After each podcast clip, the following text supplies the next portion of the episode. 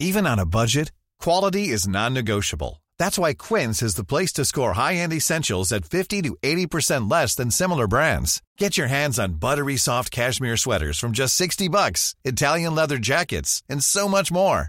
And the best part about Quince, they exclusively partner with factories committed to safe, ethical, and responsible manufacturing. Elevate your style without the elevated price tag with Quince. Go to quince.com slash upgrade for free shipping and 365-day returns. Alors, nous sommes ici donc pour parler euh, d'un documentaire qui s'appelle La guerre des écrans. On a quelques images à vous montrer, mais on a surtout euh, plusieurs euh, collaborateurs du film qui vont vous parler un peu du, de pourquoi ils ont fait ce film, y a, comment ils l'ont fait, ce que ça leur évoque comme idée. Euh, donc on va, voir, euh, on va avoir une discussion tous les quatre et puis ensuite euh, vous serez invités à poser des questions. On va aussi, je vous l'ai dit, voir quelques images. Mais avant toute chose, je vais vous présenter euh, nos panélistes. Je vais commencer par Yannick. Est-ce que tu peux te présenter, s'il te plaît, dire bonjour à, à- à la foule en délire et nous dire ce que tu fais sur le. Voilà, vous pouvez l'applaudir très fort et nous dire ce que tu as fait, euh, ce que tu as fait sur la guerre des écrans, ton rôle. Alors bon, ben, je m'appelle Yannick Dahan. Euh, j'ai été réalisateur, scénariste. J'ai travaillé à Ubisoft pendant quelques années. Je continue d'ailleurs à travailler pour eux. Et je suis, euh, on va dire, producteur artistique sur, euh, sur ce documentaire euh, qui a été euh, réalisé par Jérémy euh, avec des, euh, tu beaucoup spoil, d'in- tu Non, spoil, mais tu spoil, tu spoil. Beaucoup Attends. d'interviews de Stéphane. Voilà, grosso modo. C'est c'est ça. c'est eux qui vont dire ce qu'ils font. Excuse-moi. Spoiler alert. Donc, euh, Jérémy, s'il te plaît, présente-toi. Euh, bonjour, euh, moi je suis Tu peux Jérémy. l'applaudir aussi. hein, euh, ouais, c'est plus sympa. Euh, donc moi j'ai réalisé ce film et avec l'aide de Stéphane qui a mené les interviews. Donc, euh, spoiler, double spoiler. Tu, euh, allez, ça marche. Sté- Stéphane, vas-y, euh, applaudissez-le très fort. vas-y, raconte-nous. Bah, moi, je suis Stéphane euh, Moïsakis. Voilà, je, je suis journaliste cinéma depuis euh, presque plus de 15 ans maintenant. Euh, je suis aussi scénariste et effectivement, euh, j'ai euh, j'ai bossé en tant que journaliste enquêteur sur, euh, c'est le terme, je crois, sur, euh, sur le documentaire euh, qu'on a en fait coécrit tous les trois. hein, on peut dire comme ça. Voilà. Alors, c'est un documentaire qui va être diffusé sur euh, Ciné Plus le 4 décembre. Et euh, juste, lequel d'entre vous veut pitcher un peu le, le sujet euh, De quoi ça parle C'est quoi les écrans qui se font la guerre Bah, la, la- la guerre des écrans, c'est pas l'idée, euh, c'était pas du tout l'idée d'opposer le cinéma et le jeu vidéo, ni même de. C'est ça les écrans. On parle. C'est ça les écrans. On parle cinéma et jeux vidéo et, et- et- et pas non plus euh, en rester à simplement ce qui a été souvent fait par rapport à ces deux médiums, c'est-à-dire le rapport référentiel de l'un à l'autre. Alors l'inspiration du cinéma dans le jeu vidéo ou l'inspiration du jeu vidéo dans le cinéma.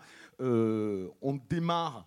euh, L'idée, c'est d'introduire sur, quelque chose que les gens connaissent, donc les adaptations au cinéma de jeux vidéo célèbres, mais pour très rapidement aller vers un nouveau questionnement par rapport à ces deux médiums, par rapport à un changement de paradigme qu'il y a aujourd'hui dans toutes ces industries, avec l'arrivée de la VR, avec les open world, euh, avec tout ça, la question de la narration, la question de comment raconter une histoire euh, aujourd'hui sur ces nouveaux médiums, euh, qui avaient tendance à beaucoup s'inspirer du cinéma et qui aujourd'hui se posent des questions sur leur singularité. Donc c'était intéressant de voir de quelle manière le maître allait dépasser l'élève et inversement aujourd'hui et dans l'avenir. Moi, je voudrais commencer d'abord par la genèse, pour un peu savoir ce qui vous a donné envie de travailler. Alors, je sais que c'est, je, sais que tu étais sur le projet d'abord. Est-ce que tu peux un peu parler de comment euh, ce projet t'est arrivé euh, Ben, disons que ça, c'est des. Alors, avec euh, Joachim, qui est un producteur extraordinaire d'empreintes digitales, euh, on- ça fait un moment qu'on parlait de ça. On- on- ce qui est étonnant aujourd'hui, c'est que le jeu vidéo est une culture de masse. C'est une culture qui est probablement prédominante par rapport même au cinéma.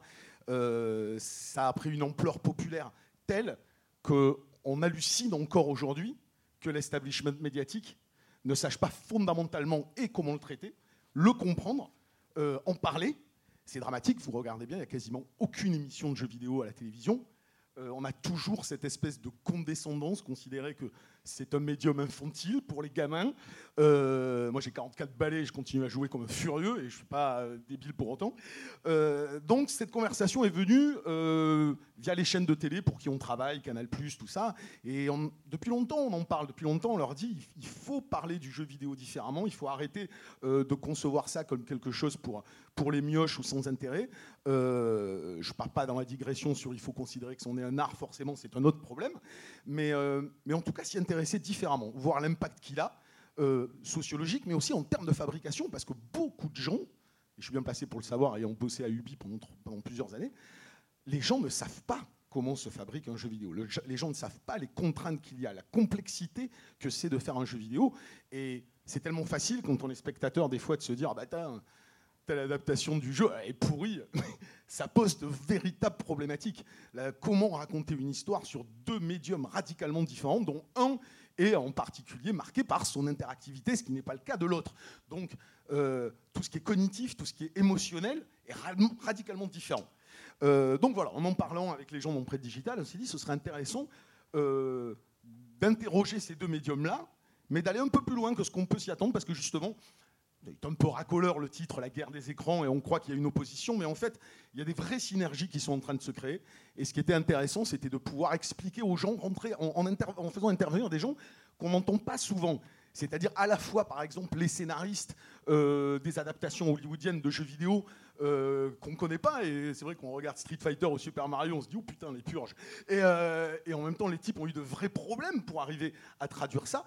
Et en même temps, des, des créateurs de jeux vidéo qui expliquent à quel point c'est difficile de raconter une histoire dans un jeu. Et confronter ces gens-là, voir où étaient leurs points communs, leurs différences et les synergies potentielles à l'aune de l'arrivée de la VR qui va bouleverser les choses très probablement, peut-être pas à court terme, mais en tout cas à moyen terme, ça va bouleverser les choses, on s'est dit que c'était le moment d'en parler.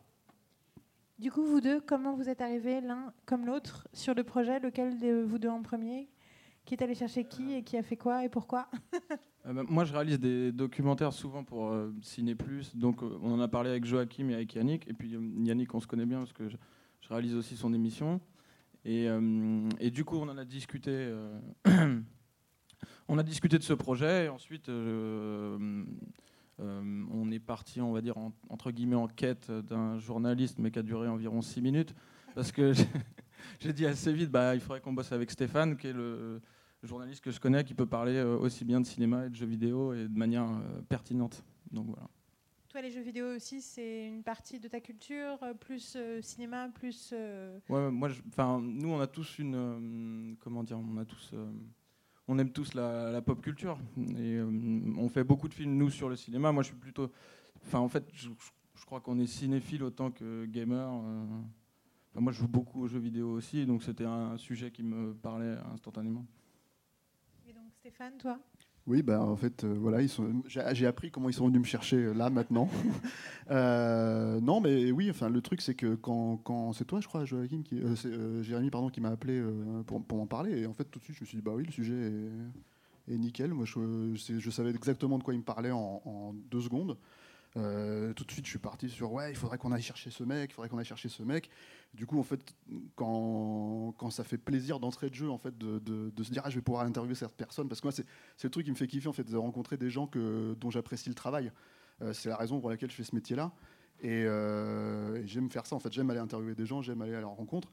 Et du coup, en fait, on est parti sur, euh, sur, on va faire une liste de noms, on va, on va, on va décider euh, euh, de qui on va mettre. Et puis après, il, a fallu courir derrière eux, mais comme j'étais tellement, enfin, ça m'a, je me suis dit ah ouais, c'est super. En fait, on pourrait faire vraiment avoir ces deux types de personnes. En fait, les gens qui ont fait des films, les gens qui ont fait des jeux, les gens qui ont fait les deux, les gens.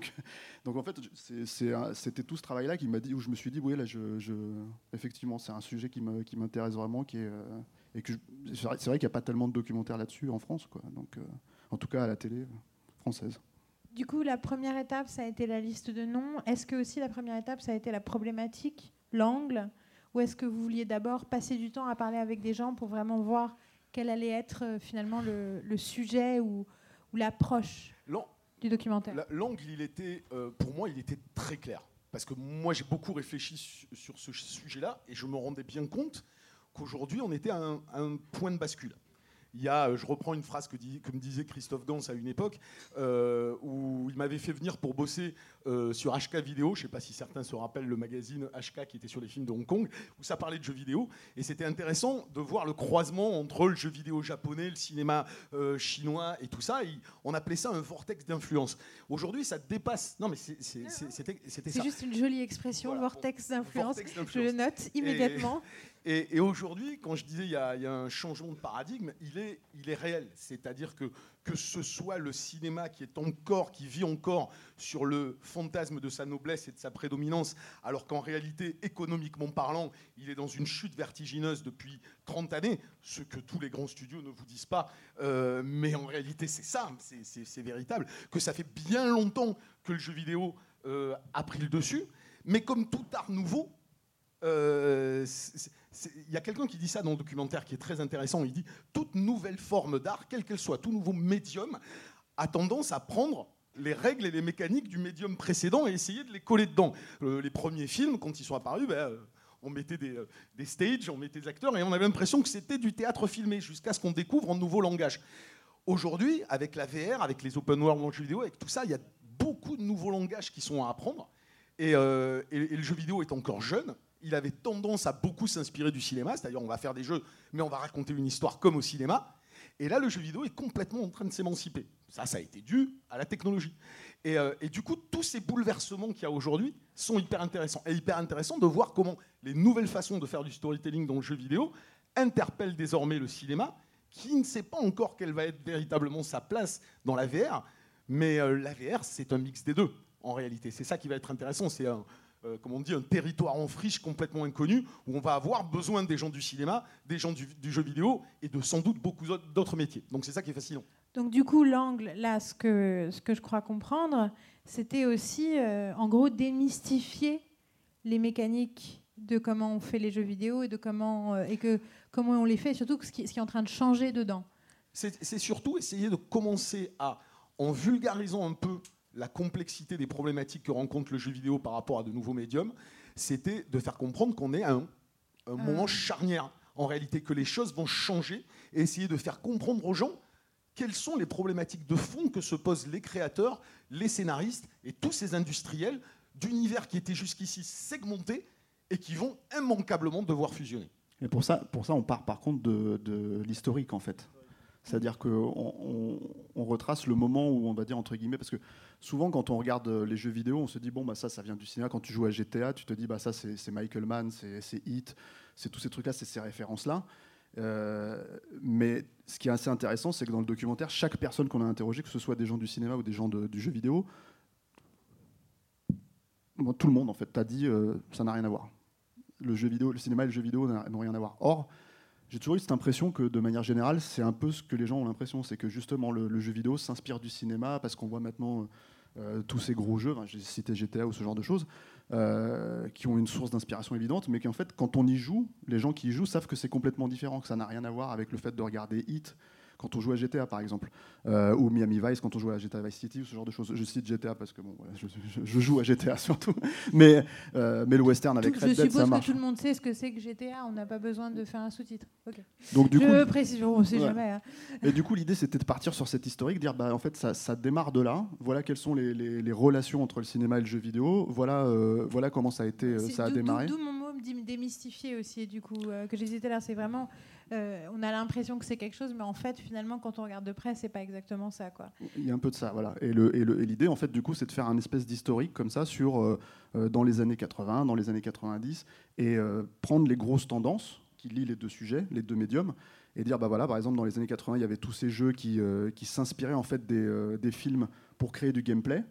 comme par exemple, bah, il y a des jeux un peu iconiques des années 80 comme Kung Fu Master où c'est clairement en fait inspiré de Bruce Lee.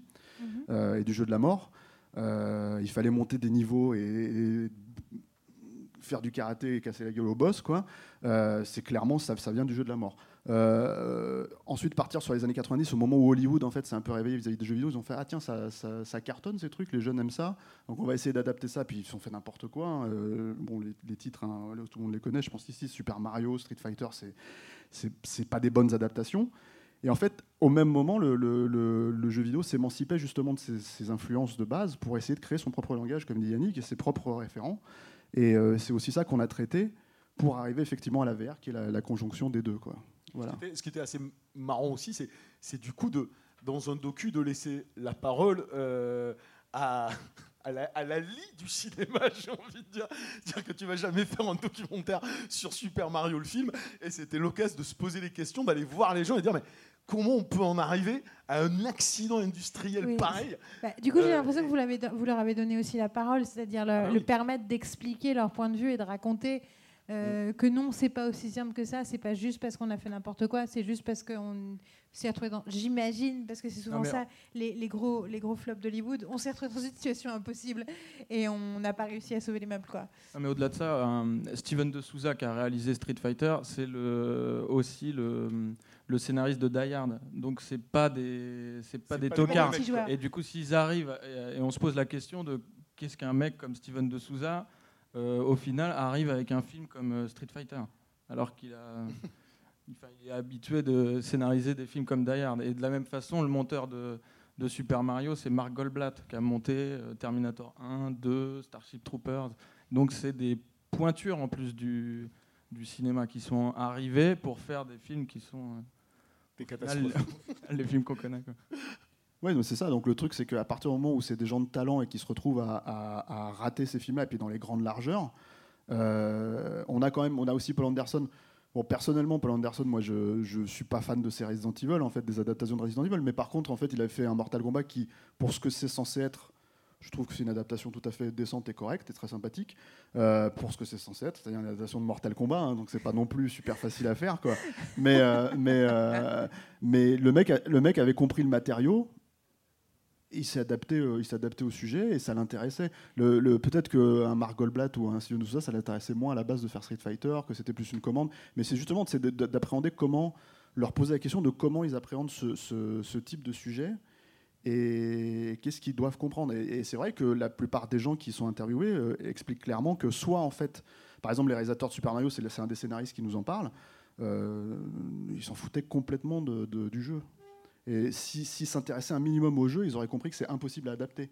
Donc du coup, ils se sont même pas posé la question, ils ont mis le jeu de côté, et en fait, ils ils, ont, ont essayé de faire leur, euh, leur propre Ouais, truc. parce Quoi. que- non, mais le- le- Mais- alors, tout- ça, c'est un peu un, un point de départ. On est quand même dans un point de départ, années 80, Oui, années mais 90. en même temps, faut pas spoiler le film, donc Non, on mais sans, a sans spoiler le film, mais je veux dire, quand je parle de. Quand je Attention, parle- on pose des Ouais. questions, on donne aucune réponse, Non, hein, parce dire, sinon. euh, quand, quand on parle de cet univers-là, les adaptations, c'est vrai qu'on reste sur ces échecs qu'il y, a, euh, qu'il y a au début, mais c'est. Je vais être un peu vulgaire, mais c'était deux industries qui se reniflaient le cul euh, sans se comprendre. Euh, il s'avère que quand l'une a réalisé que la petite sœur, là, dont elle se foutait complètement, devient tout d'un coup euh, le truc le plus important pour tout le monde sur la planète, ils se sont réveillés, ils ont commencé à se poser des questions. Et en fait, ce, qui était intéressant pour nous d'arriver à véhiculer, c'était faire comprendre à des gens justement qui n'ont pas une compréhension forcément absolue de comment on fait un jeu, quelles en sont les contraintes, ou au cinéma aussi, de voir le, travail intellectuel que ça nécessite pour une industrie qui, depuis 100 ans, vit avec la logique d'une narration linéaire. J'ai un héros, je pars d'un point A, il y a des méchants, euh, je fais ci, ça arrive à un point B, je finis. Je On te re- trouve un tout petit peu réducteur vis-à-vis de l'intégralité du caricature, Je cinéma. caricature, non mais évidemment. Mais ce que, ce que je veux dire par là, c'est que Il y a deux, cinéma- trois autres films quand même. Bien sûr, mais quel qu'il soit, c'est une logique né- linéaire. Tu es Oui, là, oui, bien sûr. dans la salle, tu vas avoir un truc qui va durer deux heures, c'est fini au bout de deux heures, Mhm, point barre. absolument, Tu absolument. peux faire des suites, des spin-offs, ce que tu veux, ça reste la même logique. Dans le jeu vidéo, tout d'un coup, la technologie t'amène des possibilités que personne n'avait envisagées. Mhm. Alors, je me retrouve dans un open world, j'ai une ville gigantesque ou un désert gigantesque ou un monde gigantesque, je peux aller où je veux, je peux faire ce que je veux. Comment je vais créer de l'émotion, des enjeux, de la dramaturgie, alors qu'à tout moment, on me dit, euh, il faut que tu ailles buter le mec là, attends là, je vais aller voler une caisse et puis je vais aller m'amuser à faire un jump euh, sur le truc, et comment émotionnellement je peux me reconnecter à une histoire? Est-ce que cette histoire que je suivais est finalement nécessaire à raconter dans le jeu vidéo? Est-ce que moi, joueur, à partir du moment où on me donne un open world et des outils, est-ce que je ne vais pas créer moi-même ma propre histoire? C'est tous ces questionnements qui font que le cinéma flippe aujourd'hui.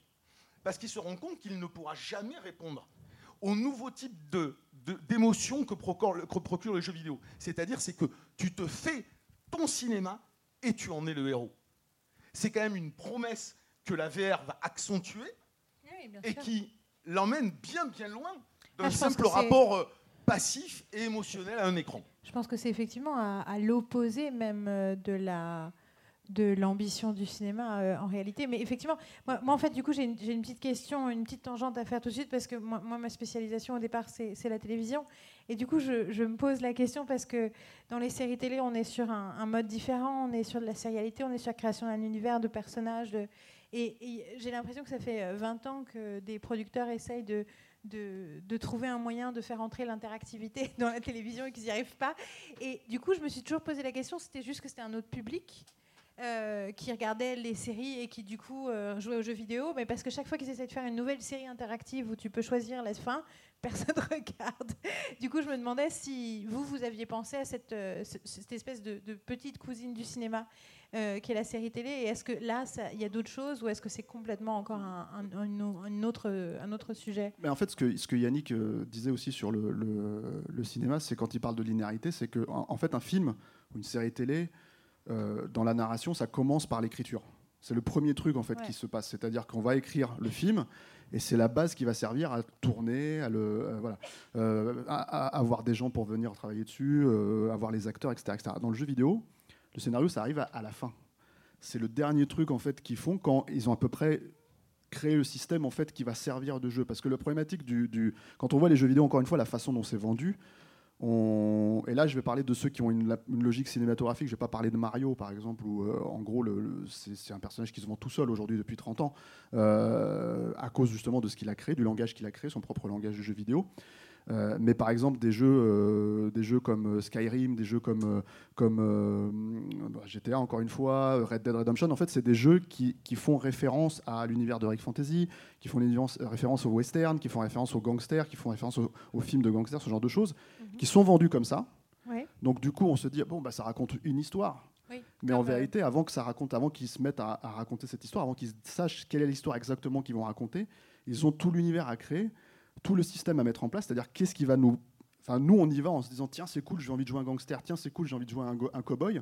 Mais la vérité, c'est que on peut pas... Enfin, un film, on va rester deux heures, effectivement, le regarder ou, s'arrêter ou partir parce qu'on se fait chier. Euh, ou au contraire, on va kiffer le, film, donc on va rester.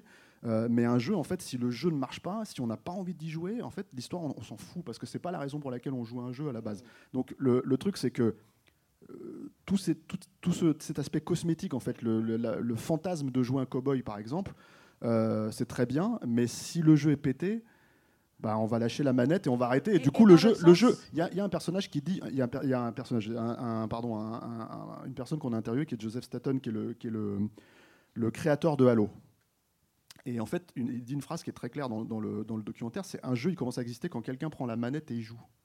Donc effectivement, c'est à ce moment-là qu'on se crée nos propres histoires. Et lui, il a une histoire à lui. Mais effectivement, en fait, le joueur, il faut qu'elle soit le plus euh, malléable possible. Et c'est pour ça qu'elle arrive à la fin, en fait. Euh, voilà. Il y a, après, il y a d'autres jeux qui existent. Mais, hein, quand euh. c'est dans l'autre sens, par exemple, quand c'est un, on va dire, un, je ne m'y connais pas assez pour avoir un exemple, mais un jeu qui techniquement offre plein de possibilités, mais qui est j'ai envie de dire, dénué de, de storytelling. C'est-à-dire, je ne parle pas d'histoire linéaire. Hein. je, parle, je parle de, en général d'un univers qui est porteur d'histoire. La, la, chose, c'est qu'est-ce que ça veut dire euh, storytelling? Comme le dit le type de Halo dans le teaser que vous avez vu, te dit Space Invaders, hein, c'est 3 pixels euh, qui tapent 4 pixels. te dit, je suis un vaisseau, je bute des aliens, c'est une histoire en, mhm. en, soi. À partir du moment où on imagine l'histoire telle qu'on l'en pense dans le cinéma hollywoodien, c'est autre chose. Mais pour revenir à ce que tu disais sur la télé, il y a quelque chose qui est très intéressant avec la télévision. Et pourquoi la télévision aujourd'hui, au-delà de, de l'audace ou de la qualité d'écriture euh, qu'elle peut avoir par rapport au cinéma qui, qui devient de plus en plus médiocre en, grande majorité. Euh, pourquoi les séries sont euh, cartonnent à ce point-là, de, Game of Thrones à Walking Dead et à tout ça? C'est parce qu'elles ont un point commun, l'air de rien, avec le jeu vidéo. C'est qu'elles laissent le temps au temps. Il y a une notion de la temporalité dans le jeu vidéo que le cinéma ne pourra jamais jamais reproduire. Euh, on, crée une connexion en tant que, en tant que utilisateur, spectateur, parce qu'on investit du temps mais, dedans. Mais voilà, je te donne un exemple, tout, un exemple tout con. Euh, quand ils font Tomb Raider, effectivement, euh, pour la majorité des gens, Tomb Raider, c'est une meuf badass avec deux guns qui saute en l'air et qui shoot. quand tu joues à Tomb Raider, c'est pas ça. Tomb Raider, tu prends ton temps, tu découvres, tu as de la spatialité, tu arrives dans une pièce, tu dis Ah, et c'est quoi mon environnement? Comment je vais faire pour réussir à faire ci, à faire ci, à faire ça? Tu as un temps de contemplation, tu as un temps de réflexion, ça ne fait pas appel aux mêmes parties euh, de ton cerveau. Et l'air de là, la télévision, si évidemment ne fait pas, euh, elle est plus dans la logique du cinéma qu'elle ne, peut- qu'elle ne peut l'être du jeu vidéo.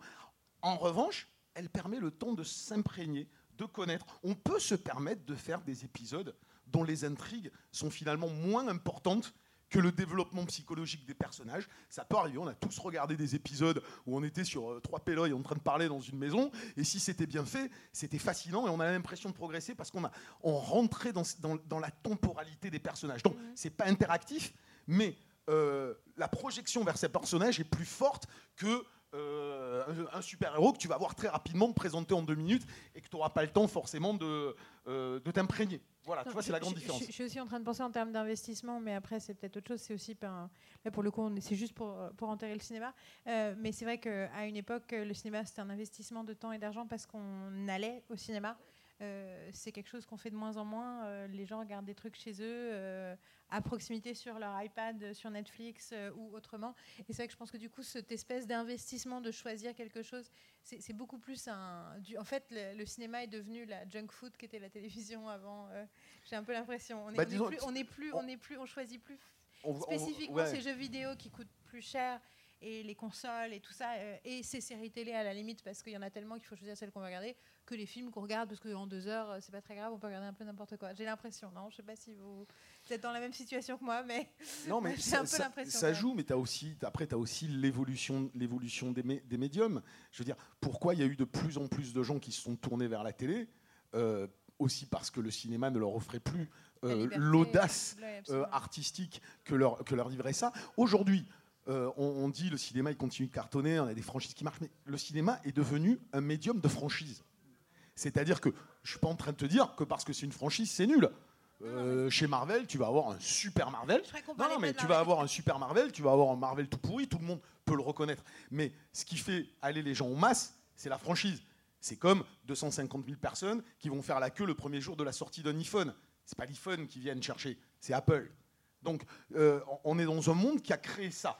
C'est-à-dire la marque se vend. C'est- pas pareil pour les jeux vidéo? C'est pas tout à fait pareil pour les jeux vidéo. C'est du- pas tout à fait pareil pour les m'intéresse, jeux du vidéo.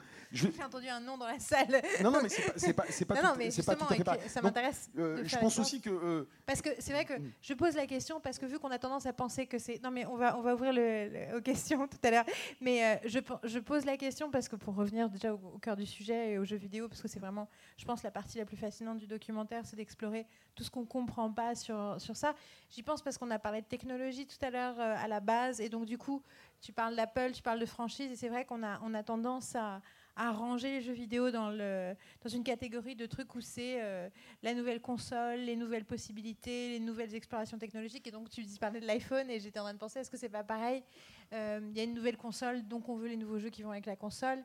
Est-ce que, ou est-ce que c'est vraiment en train de se différencier justement à cause des opportunités que les jeux modernes offrent? Non, mais ça, il y, a- y y de ça aussi euh, tout à fait dans le jeu vidéo. Je veux dire, le jeu vidéo a ses franchises qui font que qu'un jeu soit bien ou pas terrible, à partir du moment où c'est une franchise, les gens vont l'acheter et ça continue de, fon- ça continue de fonctionner. Euh, les différences, elles sont plutôt en termes de contenu, en termes de, euh, je ne vais pas dire de qualité, parce que la qualité, euh, c'est quelque chose d'extrêmement su- subjectif, effectivement. Et, mais mais il y a vraiment quelque chose sur, sur le contenu qui qui rend pas le cinéma obsolète, mais qui, qui s'il ne se réinvente pas rapidement. Pourquoi je te parlais de franchise? Je parlais de franchise parce que aujourd'hui faire un film coûte tellement cher, euh, ça demande tellement d'argent en publicité à tel niveau que euh, ils sont obligés de ratisser large. Alors, à raison ou à tort, la preuve qu'un Deadpool euh, qui sort et qui simplement casse quelques mécaniques des précédents Marvel en prenant une tangente, ça suffit, alors qu'il n'a pas le budget des autres, alors qu'il n'avait pas la promo des autres, suffit à tout d'un coup rallier des millions de gens parce qu'il y a une audace qu'il n'y avait pas avant. Ça, sur tous les médiums, c'est la même chose. hein. Bah, Après, y a. Mais je sais enfin, plus d'où on était parti, c'est Ouais, pour moi ça. non Donc plus. là, je m'arrête complètement. Moi non plus. Et T'es où la question je sais. Non, non, non, je, je- je posais la question s'il n'y avait pas effectivement euh, chez les jeux vidéo aussi euh, le- l'effet de franchise. euh, Euh, mais euh, pour revenir au, au sujet du, du documentaire lui-même, moi, j'avoue que je suis un peu intéressée aussi par le making-of parce que vous, avez l'air d'avoir parlé avec plein de gens avec qui on parle pas d'habitude, d'avoir posé des questions qu'on pose pas d'habitude. Euh, du coup, j'avoue que j'ai envie un peu d'en savoir plus là-dessus, euh, que ce soit sur euh, la durée de l'enquête, sur les lieux d'enquête, sur pourquoi avoir choisi certains auteurs que d'autres Est-ce que vous avez voulu vous, vous, vous concentrer sur des créateurs célèbres ou des, justement des noms de création, enfin des, jeux de jeux iconiques? Voilà. Et un peu aussi comment, comment trouver les questions qui vont vous, faire, vous permettre d'entendre une autre histoire que celle qu'on entend d'habitude? Bah, euh, en fait, par exemple, je vais, te prendre, je te prendre un exemple sur euh, une personne qui me semblait assez intéressante à avoir dans le documentaire, justement parce qu'elle a la croisée des deux, des deux médiums. Et c'est euh, le créateur de Tron, c'est un, monsieur maintenant qui a 65 ans, qui s'appelle Steven Lisberger, qui a complètement disparu d'Hollywood à part, à part que il est revenu récemment un peu sur la suite de Tron en tant que producteur, et un peu comme gourou euh, autour du film. Euh, mais euh, c'est un monsieur qui a été euh, vraiment prescient en fait sur, le, sur les deux sujets à l'époque. C'est-à-dire que, en gros, il était fasciné par les jeux vidéo. Il, a, il, a, il voulait faire, c'était à la base un film d'animation pour lui, Tron, et euh, ça a fini par devenir un film. euh, bon, je pense que tout le monde connaît ici. euh, euh, Qui a vu Tron? Ah, euh, donc, j'ai pas besoin de présenter. Ceux qui n'ont pas vu, dénoncez-vous tout de suite. Non, je plaisante. Et, euh, et- et c'est un film qui aujourd'hui a, a un- un- vraiment un- une aura, un culte, euh, qui est très intéressant, moi je trouve, à revoir aujourd'hui. euh, pas forcément pour des raisons Je, je l'ai cinématographiques vu au cinéma il y a un an, ça fait un choc. hein. Et pour, des raisons très spécifiques. C'est qu'en fait, il, est assez pression sur beaucoup de choses qui font partie de notre vie. Toi, tu as un iPad là et tout. Tu, euh, quand tu joues à un jeu vidéo, c'est un open world avec un- un- une société créée. Tout, ça, c'était déjà dans Tron en fait. Il y a, euh, il y a la notion même d'avoir un avatar auquel tu es attaché. Euh, parce que tout à l'heure, Yannick parlait de Tomb Raider ou, ou, des personnages qu'on apprécie dans les séries télé, mais c'est ça aussi la logique de l'interactivité, c'est de s'a- s'attacher aux personnages auxquels on joue. Donc, euh, quelque part, euh, souvent, je pense qu'il y a pas mal de joueurs euh, qui le créent à l'image qu'ils voudraient être ou à leur propre image. On a déjà ça dans Tron, c'est-à-dire on a Jeff Bridges qui, quand il rentre dans l'univers informatique, c'est Jeff Bridges. Donc en fait, il y a toutes ces notions de reconnaissance. En fait, ça parle de, des réseaux sociaux, en gros, ça parle de, de, la société, ça parle de ça, mais dans un univers virtuel. Alors dans le film, on appelle ça un univers électronique, parce qu'il n'avait pas encore tout calculé, évidemment. Mais pour moi, en fait, en ouais. voyant le film aujourd'hui, je me suis dit, ce mec, c'est un penseur. C'est-à-dire que c'est même pas, c'est même pas, je le calcule même pas comme un cinéaste à proprement parler, dans le sens où euh, c'est pas pour moi le plus grand euh, film de cinéma à proprement parler. Je parle de cinéma pur, mais euh, par contre, c'est un film qui, sur ce sujet-là, avait déjà tout compris 30 ans, 30 ans avant qu'on vienne en parler aujourd'hui avec lui. Quoi. Et 30 ans, 20 ans avant qu'on ait tout ça en fait, dans, dans, dans, dans notre vie tous les jours. étais effectivement curieux de savoir ce qu'il pensait de ce qui se passait aujourd'hui. Voilà. Euh, euh, là, il- pour le coup, Il s'est avéré qu'en plus il avait euh, plein de choses à dire. ouais et puis raison euh, surtout et que son analyse elle était euh, encore euh, pertinente euh, alors qu'il était déconnecté depuis 30 ans de Vous pouvez me raconter un peu comment, euh, sans me donner son adresse et son numéro de téléphone, mais euh, comment le, le processus de trouver quelqu'un comme ça qui est justement déconnecté de l'industrie euh, Est-ce que ça a été euh, Non, oh, J'ai un pote qui l'a croisé une fois. Je connais son attaché de presse. Non? Non, mais ils ont tous, aux États-Unis, ils ont tous des agents, euh, des trucs comme ça. Donc c'est à un moment donné où on lance une demande, on explique ce qu'on veut, on dit pourquoi on fait ça. Et euh, ils disent oui, ils disent non, il faut insister. je pose la question parce que je pense que c'est pas du tout évident pour tout le monde que ça se non, passe comme ça. problème, ouais, ouais. C'est pour ça que je. Donc, donc la demande, il a mis longtemps à répondre? Non. Non, non, enfin, lui, il était intéressé par le sujet euh, tr- très rapidement. On a échangé euh, directement euh, par mail et, euh, Vous et êtes il allé était, voir Ouais, à Lo- à Los Angeles. En fait, on a fait un voyage. C'est un des trucs aussi qu'on a fait sur le documentaire, c'est qu'on s'est dit à un moment donné, il y a des gens en France à interviewer évidemment hein, sur les sujets, mais quand à un moment donné, on s'est posé la question de se dire, est-ce qu'on traite à fond, par exemple, les, les adaptations de, de- de jeux vidéo, sans forcément leur demander, euh, les mettre. euh, Pourquoi vous avez fait de la merde? Voilà, c'est ça. Non, mais c'est, c'est- et leur- Pardon. en fait, non, mais sans, sans forcément rester, c'est-à-dire, est-ce qu'eux-mêmes se sont posés ces questions-là avant même en fait de, Oui, c'est-à-dire, juste- indépendamment juste du ratage? Comprendre leur approche. Comment, comment, on, comment on adapte, euh, je sais pas, euh, par exemple dans Mortal Kombat, encore une fois, pourquoi on- quand on a le personnage de Raiden qui est censé être un dieu euh, le dieu du tonnerre ou je sais pas quoi et qu'on finit par Christophe Lambert, pourquoi C'est une Très question. question. Mais, Parce euh, qu'il était très bankable à l'époque. voilà. Mais il y a une réponse dans le documentaire et qui, est, et réponse. qui est plutôt marrante. Bah, Donc je- le truc, si je puis me permettre une parenthèse, parce que c'est eux qui ont fait les interviews, mais moi je les ai découverts euh, derrière. Je suis pas parti à Los Angeles avec eux. Je savais ce qui- qu'ils allaient rencontrer. Et ce qui était fascinant avec euh, avec le, le gars de Tron, c'est que ça dépasse la question du, du cinéma et du jeu vidéo. C'est-à-dire que la vie de ce bonhomme, ce qu'il a vu avant tout le monde, la conviction qu'il a mis euh, pour créer quelque chose qui savait être le futur, qui savait être nouveau, et l'extrême réticence, voire la persécution dont il a été victime par la suite dans cette industrie-là, témoigne de, beaucoup de choses sur le monde à partir du moment où il y a de- des, nouveautés, à partir du moment où un, un statu quo a peur d'être ébranlé, à partir du moment où des types euh, ont une vision que le monde n'a pas. Et, euh, et ça, c'est extrêmement touchant euh, à travers toute l'interview. On le ressent à travers l'interview euh, du, du mec de Tron, et ça, c'est assez fascinant. Voilà, donc euh, ouais, ça, ça- ça fait partie de, de- On s'est dit à un moment donné, donc il faut qu'on aille là-bas. Donc on a prévu 10 jours et en fait on est parti. On a, on a, on a calé autant de, de- de- comment dire, euh, de personnes intéressées par le sujet. En fait, euh, euh, par exemple, quand on parle de Super Mario, de l'adaptation de Super Mario, bah, on s'est dit on, va, on, on- on- on a essayé d'avoir le réalisateur. euh, on, on nous a dit non, mais j'ai eu le, un des scénaristes euh, et j'ai parce qu'il y en a eu. pff, énormément sur ce film. Euh, Oui. J'ai eu un des scénaristes qui était très pertinent et qui est surtout, à une, à- voilà, une, une- encore une fois, avait une vision globale euh, de- de- de- du sujet. Euh, essayer de faire un film fidèle, c'est aussi, euh, aussi absurde que ça pouvait paraître, mais il a essayé. Et euh, qui nous a expliqué hein, aussi que le réalisateur en, en- en question, c'était c'était, ces deux réalisateurs, en fait, c'était un couple qui s'appelle Rocky Morton et Annabelle Jenkel, qui, n'ont plus fait de cinéma, c'est des, as de la pub en fait aujourd'hui. Euh, ils n'ont plus fait de cinéma depuis Super Mario parce que ça s'est tellement bidé qu'ils ont été tricards euh, pendant très longtemps à Hollywood. Quoi. Et, euh, un des trucs qui explique par exemple le, le- ratage du film quelque part, c'est que euh, le, réalisateur n'était pas vraiment intéressé par une histoire. Au final, il était intéressé par des concepts, des idées, comme un réalisateur de pub. Donc du coup, euh, euh, forcément, quand il a fallu partir écrire quelque chose, ça devenait quelque chose de Oui, complètement ça, c'est- voilà. C'est le, le- le jeu vidéo n'est pas linéaire, mais si on veut en faire un film, il faut qu'on arrive à trouver quelque chose qui soit un minimum, sinon ça ressemble plus à rien. C'est ça, c'est Voilà. pas, pas du tout les mêmes. En même temps, j'ai envie de- enfin moi, moi, moi, je, ça, ça me fait beaucoup penser aux, aux problématiques d'adaptation de romans euh, ou de BD euh, ou de séries cinéma, cinéma série. hein. Euh, cinéma série, ça va parce que tu inventes plus, mais série cinéma, euh, c'est toujours un peu une c'est- catastrophe. hein. C'est exactement. C'est-à-dire que la problématique n'est pas d'adapter un jeu vidéo en film. La problématique, c'est de comprendre ce que c'est une adaptation. Quand Peter Oui. Jackson euh, adapte le, Le Seigneur des Anneaux, il n'adapte pas littéralement Le Seigneur des Anneaux, même s'il en reprend des choses extrêmement Oui, mais il, détaillées.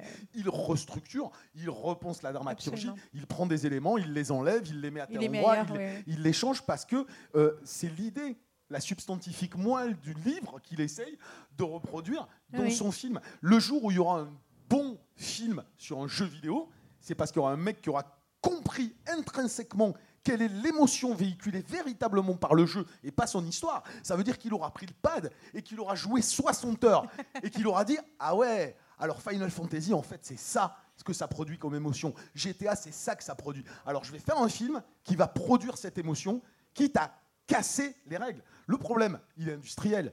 C'est que derrière, quand tu as Capcom, euh, Square Enix ou n'importe qui, euh, des, des Japonais, des développeurs américains euh, qui vont donner les droits pour un film à Hollywood, ils vont arriver devant le- producteur hollywoodien et leur dire Ah non, mais alors attends, je veux absolument qu'il y, ait, euh, qu'il y ait ce détail-là du jeu, je veux absolument qu'il y ait ça du jeu, je veux absolument qu'il y ait ça du jeu. Oui, Ils sont cons.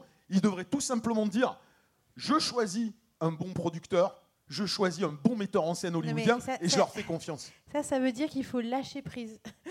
Ouais, mais et c'est pas toujours, euh, c'est pas toujours le cas aussi, parce que quand on a, quand on a Chris Roberts qui est le créateur du jeu euh, Wing Commander et qui passe à la réal de son propre, euh, de sa propre adaptation, il l'adapte lui-même le film et euh, lui il se fait euh, éclater par les studios quoi, qui lui mais disent. il est pas euh, réel. Lui, il est- lui, oui, mais ce que je veux dire, il, est, pas réel. Ouais, mais Il n'a pas forcément cette expérience-là qui lui permettait de, bien com- sûr. de, de- de- de jongler avec un Donc nouveau en Ouais, fait, mais il faut Xavier, quelqu'un Xa- qui sait tout faire. Non, mais Xavier, Non, euh, on a non, Xavier Jean. Non, non, non, mais je, je plaisante. Tu vois, Xavier sur Hitman, Ouais. c'est- c'est la même chose. Ah, mais ça, c'est autre, c'est autre Oui, chose. bah, c'est autre Ça, chose, c'est- mais c'est euh, Mais- différentes Attends, attends, manières attends, de attends. perdre le. Xavier sur Hitman, il faut, il faut tout préciser. Alors, parce voilà. que- Alors, Xavier Jean, c'est Ah le réalisateur d'Hitman. Oui, oui. Et euh, lui, à l'inverse, il a vraiment passé ses 60 heures sur le jeu et a essayé de faire une adaptation proche, etc. Et les mecs sont arrivés, ils ont dit Ah non, mais il y a Jason Bourne qui est sorti, il faut faire pareil.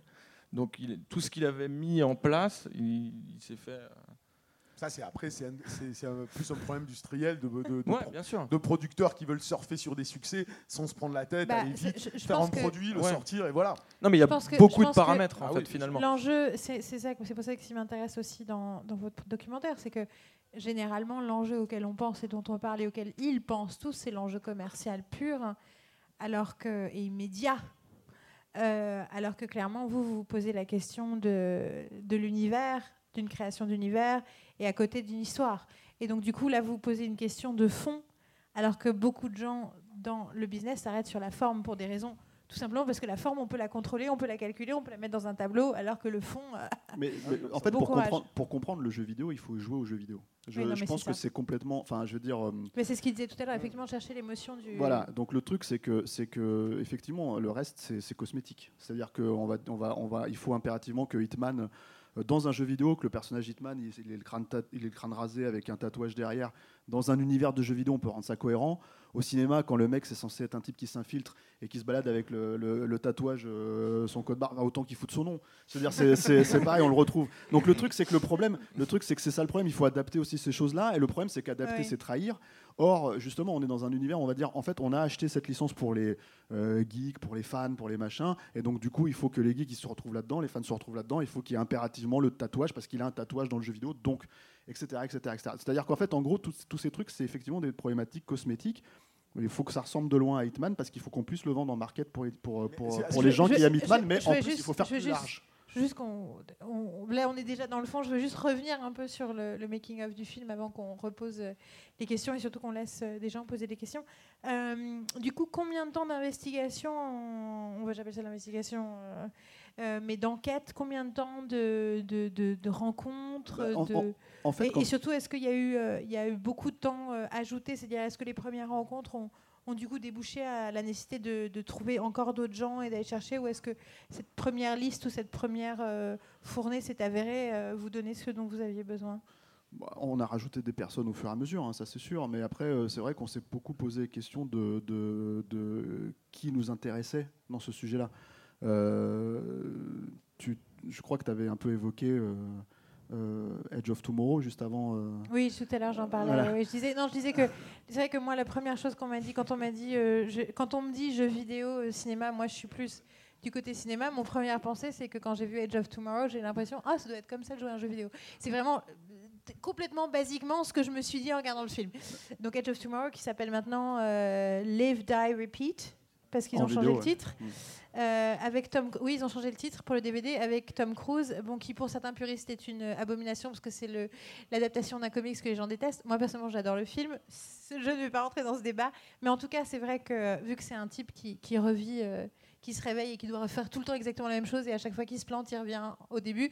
J'avoue que je me suis dit, on dirait un jeu vidéo, en tout cas comme on les faisait avant, Mais- euh, où chaque fois que tu meurs, tu reviens à ta sauvegarde pour essayer de re- refaire le truc. Alors figure-toi que Jérémy s'est posé exact- dit exactement la même chose et en fait m'a dit est-ce qu'on ne pourrait pas avoir le réalisateur? Et euh, moi j'étais persuadé que oui effectivement je suis d'accord avec vous deux hein, de toute façon sur la logique du, du film et de, de- de la logique du, du- du gameplay euh, adapté en film quoi. Mais euh, le truc c'est que je restais persuadé que le réalisateur Il aurait c'est pas rien à du dire tout sur le qui- ce qui l'intéressait en fait Oui, dans c'est le, ça, dans le qu'il truc. aurait, il aurait dit Ah oui, théorie, c'est vrai, je t'en mets serait- super On a bien. quand même fait la demande mais, euh, mais en fait il n'a pas répondu donc euh, voilà. Donc, au contraire- Mais, non, mais mais il- dans ces cas-là, dans ces cas-là, le je truc l'ai c'est vu qu'on en aurait parler fait- dans, je l'ai vu en parler dans une interview. Je l'ai C'est vu en parler possible. dans une Moi, toutes les interview, interviews que j'ai vues, il n'en parle pas. mais, mais, euh, le je l'ai truc, vu en c'est parler que- dans une interview où c'était plus l'idée du, du ressenti Ah du gamer. Mm. Donc c'était pas tant un jeu vidéo que on vou- il voulait créer que pour Tom Cruise que ce- il, il vit- il- effectivement il le ressent comme un Non, non, gamer. mais c'était plus parce que lui aussi jeu, au jeu vidéo pas vraiment une vraie. euh, C'est clairement le sujet hein, du film, hein, ça, y- ça y a pas de souci, c'est l'in- c'est l'influence. Mais le truc, c'est que, quel c'est film que, on parle, hein, c'est pas complètement obscur. avec Tom Cruise. Bon. Et, euh, et non, le truc, en fait, le truc qui s'est passé, c'est qu'on l'a pas eu, mais on l'aurait eu. euh, on lui aurait posé, en La gros, question, les questions ouais. sur ce sujet-là. hein, Il y, mais- il y en a un autre, je ne sais plus ce que c'est, mais il y a récemment un autre truc où, pareil, il y a cette idée de, de la contamination euh, du storytelling euh, de jeux vidéo. euh, on sent qu'il y a une nouvelle génération de réalisateurs et d'auteurs qui ont vraiment grandi en jouant aux jeux vidéo, aux jeux vidéo de plus en plus complexes. Mais après, euh, j'ai envie de dire, c'est pas, pas grave si ce serait le documentaire que moi j'aurais fait sur le sujet. C'est pas vraiment Non, non, le mais on se pose la question. On se pose cette question aussi. on la pose la question en termes d'influence même purement visuelle Mhm. euh, de cinéastes qui, ont, qui sont des, on va dire, des créateurs de forme plus que euh, et qui on ressent euh, une influence euh, du jeu vidéo. Et Paul Anderson d'ailleurs nous, nous le dit dans le film. qui s'inspire vraiment du jeu vidéo pour faire ses séquences. Et en fait, il donne- les postes clés, il leur donne, il leur donne en fait Ouais. les- les- des, des influences. En fait, il leur dit voilà, Ouais. vous regardez, et en fait, vous faites pas la même chose, mais inspirez-vous de ça. Et au final, ça, se- ça s'infuse, c'est une méthodologie, ça s'infuse en fait dans, dans la façon de faire le film. Il est Et donc, jouer du coup, jeu, il y a quoi. des plans, euh, il y a des Ouais. plans qui ressemblent à des plans de, dans Resident Evil, il y a des plans qui ressemblent à des, à des plans du jeu. Mais, euh, mais c'est pas euh, euh, volontaire. Après, il y a, il y a- je pense qu'il y a des choses, euh, le- par exemple dans le cas de Resident Evil, dans le, dans le dernier qui est sorti, euh, la scène d'ouverture du film, c'est un truc où on revoit une scène d'action mais à l'envers. Et euh, pour le coup, c'est même pas dans Resident Evil, c'est dans la bande-annonce de Dead Island qui avait fait euh, sensation au moment où c'est sorti, où on nous raconte une petite histoire à l'envers pendant deux minutes, euh, qui est assez touchante, hein, qui fonctionne assez bien, quoi. Et en fait, il s'est clairement, enfin, je lui ai posé la question, il s'est clairement inspiré de ça. Il m'a dit oui, oui, je me suis inspiré de ça, mais après, je suis revenu sur tous ces trucs. Donc les types, les types se posent forcément des questions, ils veulent forcément avoir des images clés pour, pour parce que en fait, parce que le truc aussi du jeu vidéo, c'est que comment c'est un moteur physique et que la 3D en fait permet de, de- de se faire son propre cinéma quelquefois. Enfin, quand on joue à GTA par exemple, quand on joue à Red Dead, on peut faire les plans iconiques en mettant la caméra où on veut, en faisant faire notre personnage. Mhm. Et d'un seul coup, en fait, il y a des moments où on, où on se lève, on sort son fusil, on bute un type en face, et d'un seul coup, on se dit waouh, c'était comme dans un film euh, de John Wayne, comme dans un film de, de Clint Eastwood. Et, et- et ça ressemble à ce plan dans Impitoyable, ça ressemble à ce plan dans, dans José Wells. Et, et ça, c'est un truc quand on aime le cinéma et qu'on joue aux jeux vidéo, on- forcément on le fait. Donc ces cinéastes-là qui jouent aux jeux vidéo se reposent Bien aussi sûr. la même question et recherchent le plan, le de plan leur, parfait euh, en fait entre De guillemets. quoi. l'inconscient collectif iconographique, tout Voilà, simplement. voilà. Euh, je pense qu'il y a sûrement plein de gens qui ont plein de questions et plein de trucs à dire sur le sujet. Il y a un micro derrière vous. euh, voilà, donc levez la main si vous avez des questions, des commentaires, des opinions euh, enragées ou pas. Euh, Allez-y. J'interviendrai si, si vous en arrivez aux mains. Alors, Sinon, je reste de mon côté. Je me demandais, euh, comme vous avez commencé en disant qu'on était un, un tournant au niveau du cinéma et du jeu vidéo, est-ce que les, euh, comment, les jeux vidéo adaptés au cinéma, je pense en particulier à des, jeux comme euh, Assassin's Creed ou Watch Dogs, vont devenir euh, comment, une part importante des créations chaque année, ou alors ils vont se cracher parce qu'il y a quelque chose qui n'a pas été compris ou un élément qui leur manque encore? Ah, Là, tu poses une question intéressante parce que par rapport à ce qu'on disait un petit peu de l'industrie à l'heure actuelle, euh, les créateurs de jeux vidéo, ils sont pas débiles. hein. Ils ont vu les adaptations euh, faites par Hollywood et ils ont été atterrés. Au bout d'un moment, ils se rendent compte qu'on nique leur franchise en la filant euh, à des types tout simplement pour faire du pognon. Donc Ubisoft, par exemple, et ça, ce sera le grand test de la fin d'année, on n'en sait rien, on va voir si la logique industrielle qui a précédé Assassin's Creed va payer ou pas. Parce qu'Assassin's Creed, c'est la première fois qu'une boîte de jeux vidéo, qui pourtant a été draguée par Hollywood depuis très longtemps, euh, a dit non. Il faut savoir juste une chose, hein, c'est que le seul jeu Ubisoft adapté qui était Prince of Persia, euh, Ubisoft ne voulait pas que ça soit adapté, mais Ubisoft ne détenait pas l'intégralité des droits qui étaient détenus par le créateur du jeu vidéo. Mais sinon, Yves Guillemot, le patron d'Ubisoft, ne voulait pas qu'Hollywood adapte ses licences. Et là, ils ont décidé qu'ils allaient créer un département cinéma eux-mêmes.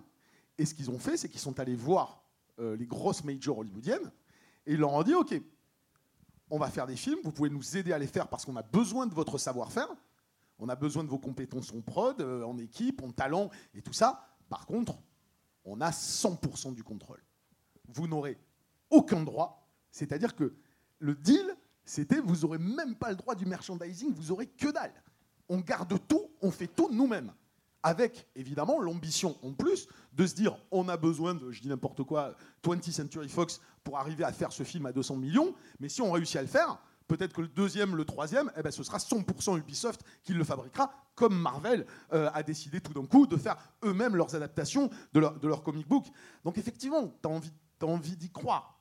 Tu as envie d'y croire parce que tu as envie de te dire, bah, tout d'un coup, ce sont les créateurs du jeu qui connaissent le jeu parfaitement, qui vont euh, voilà, créer le film. Maintenant, j'en sais rien.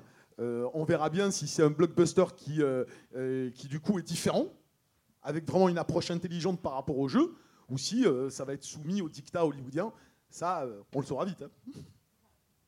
Les dictats hollywoodiens, c'est aussi faire de bons films des fois. hein. C'est juste. Ça arrive. De moins en moins souvent. hein. Enfin, en tout cas, c'est de faire un film qui, qui plaît aux gens. Après, ils n'y arrivent pas toujours, mais les dic- le dictat, c'est de faire un film qui plaît.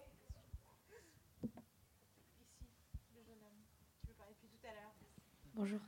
Euh, Est-ce que finalement vous pensez que, euh, par exemple, le cinéma a un avenir par rapport aux jeux vidéo? Parce que euh, moi, je vois tout le temps les choses qui vont régresser. Par exemple, un studio jeux vidéo qui est censé être technologiquement plus avancé, enfin, être plus, près de nous dans le temps, et ben, il va régresser pour aller faire du cinéma. Donc, je me dis, pourquoi régresser comme ça alors qu'on pourrait avancer? Je, suis plutôt. Ils, ils régressent pas, en fait.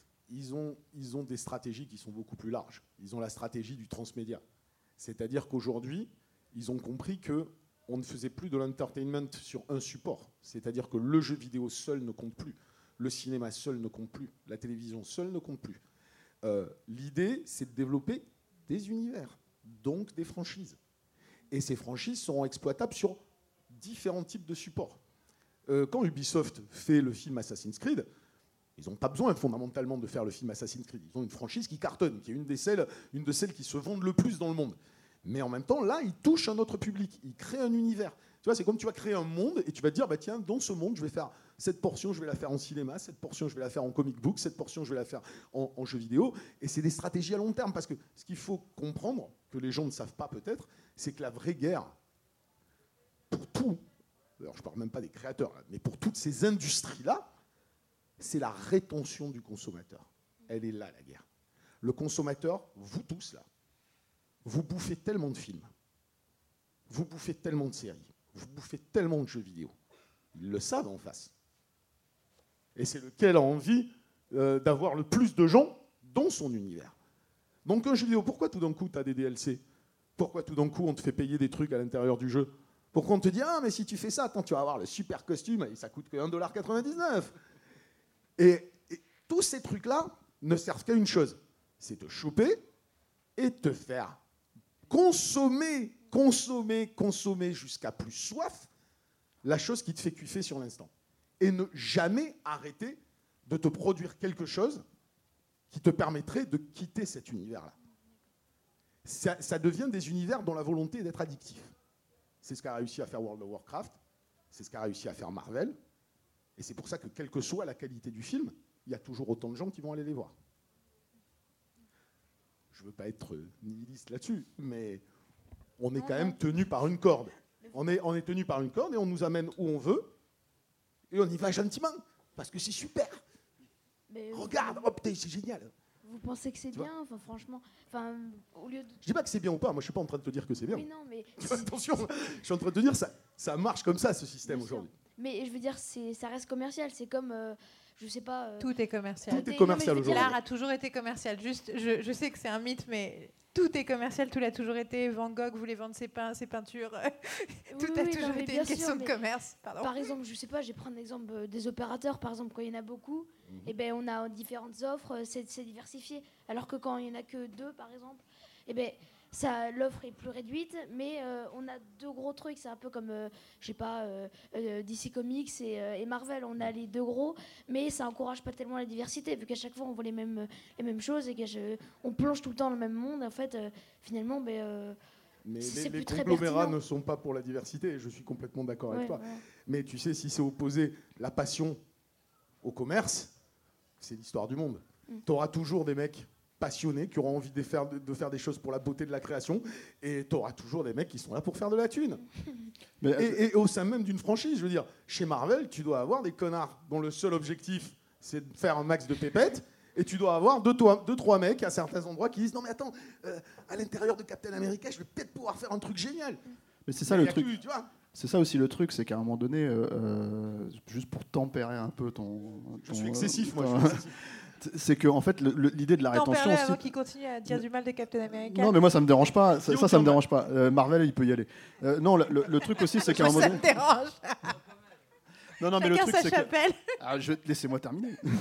le truc, c'est qu'aussi dans l'idée de la rétention, c'est qu'à un moment donné, si ça devient vraiment, vraiment, vraiment euh, de la merde, tu, tu, tu suis plus en fait. Ah et, bah le oui. truc, et le truc de la rétention, c'est que tu parles de Warcraft Raf, tu parles de, de- on parle de Call of Duty, on parle de, de- de GTA. Il faut savoir par exemple qu'un jeu comme GTA V, quand il est sorti, euh, il y avait un cheval de Troie en fait dans le jeu qui était le GTA Online. Et le truc qui s'est passé, c'est que déjà le solo en soi avait un tel contenu que ça a fait baisser toutes les ventes de toutes les franchises de jeux vidéo au même moment. Parce qu'en fait, en gros, on avait le jeu qui a tué tous les jeux à ce moment-là pendant 2-3 mois. Et euh, on pouvait, il y avait, euh, il y avait, euh, je sais pas, le Battlefield qui a moins vendu, il y a le Assassin's Creed qui a moins vendu, parce qu'en fait, la rétention, elle était dans GTA. Clairement, en fait, les gens voulaient jouer à ce jeu-là, et le jeu était d'une telle qualité aussi, c'est-à-dire qu'il permettait ça. Euh, on avait envie de rester dans cet univers-là, que, euh, que en gros, bah, pendant trois mois, euh, la concurrence a morflé, quoi. Et, euh, et c'est la même chose avec un Call of Duty, c'est la même chose avec tout ça. C'est qu'à un moment donné, dans le jeu vidéo, il y a une logique de, de hum, j'ai pas de terme français pour, pour expliquer ça, d'incentive en fait, d'avoir envie en fait de rester là, de jouer, qui est vraiment d'encouragement en fait, voilà, qui est, qui est vraiment prise en compte. Et quand le jeu est vraiment très bien fait sur ce point de vue-là, bah, effectivement, on reste dedans. Si on aime l'univers, c'est une chose, mais en fait, c'est le jeu aussi qui nous pousse à continuer à jouer, rejouer, rejouer, rejouer. C'est ça la C'est ça, on peut pas juste faire de la merde en fait. Voilà, mais pour répondre à ce que tu disais, c'est exactement ce qu'il y a eu, c'est ça l'enjeu. Et ça, c'est de la créativité. Donc l'enjeu, il n'empêche pas qu'il y ait de la créativité, il n'empêche pas qu'il y ait des fois de l'abus, de, de l'abus mercantile, mais la réalité, il est là. L'enjeu, il est dans la rétention de, de nous, consommateurs. Mais en gros, les gros boss, euh, c'est pareil pour le cinéma et pour les séries et tout. Ah les oui. gros boss qui veulent faire de la thune, il faut qu'ils trouvent des artistes qui veulent bien travailler pour eux, sinon ils arrivent à garder Ah bah, personne. clair. et les artistes, il faut bien qu'ils mangent aussi. Ouais. Euh, une autre question, euh, d'autres commentaires. Je suis sûre qu'il y a plein de gens qui ont plein de trucs à dire. Ah. Ah ben, un Joker, représentant, Joker, un représentant de DC Comics, justement. Alors, je voulais dire que je suis d'accord avec vous euh, que c'est deux mondes différents, le cinéma et, euh, le jeu vidéo. Euh, que par exemple, c'est n'importe quoi de, oui, de faire Mario en, film, alors que bah, Mario, ça a toujours été un, jeu vidéo, c'est une certitude. Comme Ratchet cette année, tous ces trucs-là, on a des choses variées. mais parfois, il y a aussi le jeu vidéo qui. Qui, euh, qui prend des films et qui, euh, qui en font un jeu vidéo. Comme par exemple, ce fut le cas avec Marvel pendant plein d'années. On avait par exemple tous les Spider-Man du 1 jusqu'au 3 et de The Amazing Spider-Man qui en faisaient des jeux vidéo. Il y a eu aussi un peu Ubisoft pour certains, euh, certains euh, films qui ont fait en jeu vidéo, comme par exemple King Kong, que j'ai trouvé très bien aussi. Euh, pourquoi en fait, euh, il y a quand même de la concurrence, mais parfois vous faites équipe, quoi, en fait. Euh, alors, je ne sais pas si je présenterai ça en termes d'équipe. Ça, c'est euh, les mauvaises adaptations de jeux vidéo en film. Ça a son équivalent et je suis complètement d'accord avec toi. Et il y a pléthore de jeux vidéo adaptés de films qui sont des catastrophes, mais qui ne sont pas faits pour des raisons de, de, de- de- de- de- d'envie de jeux vidéo en réalité. Tu sais, ça, c'est du deal. Ouais. Ça, c'est, c'est un éditeur jeu vidéo qui va choper les droits euh, de tel studio, qui va, qui va se battre pour avoir les droits de Terminator, tout simplement pour une raison toute conne. C'est que, encore une fois, je suis désolé, je me répète, c'est une franchise. Terminator, à l'époque où ça sort au cinéma, ça cartonne. T'en fais un jeu vidéo, que ce soit de la merde ou un bon jeu, les joueurs l'achètent. Et on a l'exemple de 50 milliards d'adaptations de jeux vidéo qui sont catastrophiques et qui se sont pourtant super bien vendus. Alors ça, ça change beaucoup aujourd'hui parce que les gens se font plus leurrer. Mais pendant longtemps, ça a été ça. Euh, le- le- L'exemple de King Kong, c'est un bon exemple aussi parce que pour le coup, il y a, euh, des cas uniques en fait dans, ce genre de fonctionnement. C'est que euh, Peter Jackson, qui a réalisé le King Kong, le remake, c'est un joueur, c'est un gamer. En fait, il, aime ça. Il avait adoré Beyond Good and Evil. C'est pour ça qu'il est allé chez Ubisoft et chez Michel Ancel en fait pour adapter King Kong. Vous lui demandez d'adapter King Kong. Donc, quand effectivement, tu as un réalisateur qui est producteur, qui a le pouvoir d'imposer ça en fait et de dire bah voilà. Je veux que ce soit ce créateur de jeux vidéo qui fasse l'adaptation de mon film, euh, oui, ça peut donner des bonnes surprises. Euh, un, un des exemples, c'est que les Wachowski, sur, euh, sur Matrix, ils voulaient, voulaient Hideo Kojima, après avoir joué Metal Gear Solid. Et comme c'est une production Warner, les gens de Warner leur ont fait Vous êtes bien mignons, mais en fait, en gros, nous, on a une division de jeux vidéo. Shiny, je crois, c'est ça, un truc, enfin, c'est pas terrible, Warner Interactive, je sais pas quoi, et, et on, va, on va les filer à eux. Et, on a vu les adaptations de Matrix en jeu vidéo. C'est- un univers qui s'y prête. hein, c'est un univers qui est riche. C'est le, sujet même. euh, Ça, ça, ça s'y tient. Mais malheureusement, en Mais- fait, il n'y a pas. euh, C'est Ouais, Et ce que tu disais, c'est-à-dire que cette correspondance qui est entre les deux, Ouais. effectivement, elle n'a jamais cessé. Ouais. Elle n'a jamais cessé, mais parce qu'aussi le jeu vidéo était un art jeune Mm. qui avait besoin de ces référentes, de ces influences pour exister. Aujourd'hui, il a trouvé sa singularité. Oui. Aujourd'hui, ce qui cartonne, ça vient pas du, du cinéma hollywoodien. hein. Ce qui cartonne, c'est des pures créations vidéoludiques. Et ils Exactement, ont- oui. Et ils ont plus besoin de personne maintenant. C'est vrai. Vraiment. Parce que le jeu vidéo, c'est vrai, comme vous disiez, c'est ouvert, on peut faire plein de choses. Il y a même, euh, vous faites dans les jeux vidéo des fins alternatives, plusieurs fins différentes, comme ce fut le cas pour, euh, sur euh, tout ce qui est sorti sur Sony. Il y a eu une Kingdom récemment, il y a eu. euh, euh, comment les V-Rain, les trucs comme Ouais, ça. exactement. Ça, ça fait quand même un peu. euh, c'est- on peut créer ces fins différentes, mais ça fait aussi un peu cinéma, ce genre de choses. Bien sûr, c'est ce que je te disais tout à l'heure. Il y a encore une influence. C'est la technologie qui fait. C'est une dialectique. La technologie fait toujours évoluer la création. La création fait évoluer la technologie. Jusqu'ici, un jeu vidéo n'avait pas la technologie euh, pour créer, jusqu'à il y a quelques années en tout cas, pour créer des open world. La création d'un open world, ça a changé complètement la façon de raconter une histoire. Jusqu'ici, quand un jeu c'était un niveau, puis un niveau, puis un niveau, Ouais, bah, tu étais linéaire, tu pouvais faire comme un film. Tu pouvais raconter une histoire, euh, voilà. Et euh, maintenant, on- ils ont essayé de faire ça. Les premiers open world, Ouais. euh, c'est quand même ça. Tu peux faire ce que tu veux, mais en même temps, tu suis une ligne directrice. Et aujourd'hui, le questionnement dans le jeu vidéo, dans l'industrie du jeu vidéo, c'est ben non, en fait.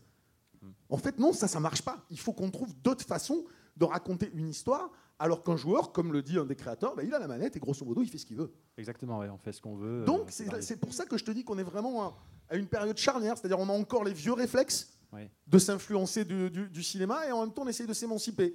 Et c'est pas facile. Donc il y en a qui essayent, et puis tu casses la gueule, et tu recommences. Mm. Tu vois, moi je l'ai vécu chez Ubisoft, il y a des jeux qui étaient dans la logique de on va raconter une histoire.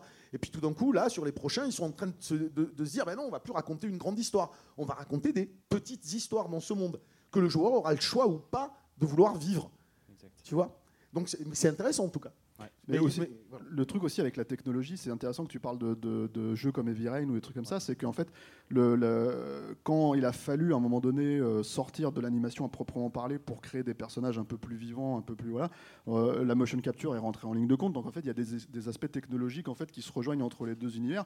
Et du coup, ça a donné. euh, On parlait tout à l'heure de, de- des cinéastes qui se sont inspirés du jeu vidéo pour créer leur, leur mise en scène. Mais il y a aussi la méthodologie à proprement parler, la performance capture. Ça vient à mon avis, très probablement de, de la façon dont les jeux vidéo en fait sont, ont utilisé la, motion capture pour avoir en fait, euh, euh, comment dire, euh, des performances crédibles et non plus des pixels, des pixels arrangés et animés. Et du coup, en fait, tu as des cinéastes comme Robert Zemeckis en fait, qui se sont posé la question, qui se sont dit, mais alors attends, si on peut faire ça, si on peut absolument capturer tout ce qu'on a, est-ce qu'on peut créer l'univers autour, est-ce qu'on peut, est qu'on peut diriger la mise en scène comme en fait on peut diriger la mise en scène dans un moteur de jeu euh, se faire plaisir Est-ce que je peux avoir des outils de montage? Est-ce que je peux? Et en fait, à mon avis, toute cette méthodologie, elle vient de ces logiques-là. Je ne sais pas s'il s'est posé la question directement par rapport à des jeux, mais il s'est clairement posé par, la question par rapport à des méthodologies et des technologies en fait qui, qui, qui sont utilisées dans les jeux. Alors Zemeckis, on ne sait pas. Euh, Avatar, clairement. Oui, Euh, euh, Cameron, Avatar, ouais. clairement, parce que la performance capture, bah, parce qu'il y a cette influence du jeu vidéo dans la technologie et en même temps dans la direction, artistique. Euh, tu regardes Avatar, tu vois énormément de, de- de- de- de références artistiques qui viennent du jeu vidéo, en particulier du jeu vidéo euh, japonais. Donc euh, oui, je pense que clairement, euh, c'est deux industries Ouais, c'est qui, des industries tu différentes. vois, qui, se, qui petit à petit. Et c'est marrant parce que tout d'un coup, tu as cette réalité virtuelle qui va arriver et, et où chacun aimerait quelque part la tirer vers soi. C'est-à-dire les mecs du jeu, bah attends, on va marcher dans un univers virtuel, donc c'est du jeu. Puis d'autres vont te dire, oui, mais là, non, c'est du cinéma, mais sans l'écran. Donc euh, voilà, c'est, ce qui est génial, c'est que tout d'un coup, des univers qui, qui ne se comprenaient pas forcément vont être obligés de, bah, d'apprendre à communiquer. Parce que euh, le talent des uns et des autres va être nécessaire dans ce nouveau médium dont on ne sait absolument pas encore quelles sont les myriades de possibilités. J'ai une petite question euh, pour euh, justement par, rapport à ces connexions et par rapport, vous parlez beaucoup de technologie. Moi, moi je viens du scénario, donc je m'intéresse euh, à l'écriture.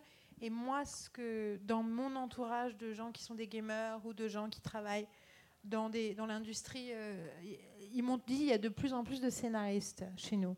Du coup, je me posais la question s'il n'y avait pas aussi. Oui, dans le jeu vidéo. C'est-à-dire que s'il n'y avait pas. déjà parce qu'il y a de plus en plus de diversité dans le jeu vidéo, c'est-à-dire qu'on arrive sur des gameplays très, très, très différents euh, pour des publics différents. Mais du coup, euh, je, je sais pas si c'est vrai, s'ils me l'ont juste dit pour me donner l'espoir qu'il y avait de, l'avenir dans ce métier.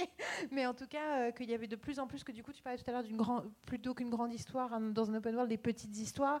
Que du coup, il y a une, pareil, moi aussi, j'entends parler de beaucoup de scénaristes américains qui sont frustrés par la télé et le cinéma et qui du coup euh, vont plutôt euh, chez, euh, chez des éditeurs de jeux travailler, créer des mondes, créer des personnages, créer des univers. Du coup, je me demandais jusqu'à quel point le, le- voilà, les, les- les scénaristes aussi avaient fait un exil vers, vers Moi- les jeux vidéo moi, ou surtout étaient accueillis à bras ouverts dans les jeux vidéo. Oui, parce que le jeu vidéo a conscience du fait que scénaristiquement, par la problématique qu'a expliqué Stéphane tout à l'heure, que souvent le scénario se fait à la toute fin, euh, on ne peut pas avoir des scénaristes traditionnels. C'est hyper compliqué pour un scénariste traditionnel qui est habitué à construire un personnage, des arcs narratifs, de créer des enjeux, de faire monter de la tension. C'est hyper simple de lui dire Eh, tout ça, c'est éclaté. Ça va pas dans, dans- dans notre jeu.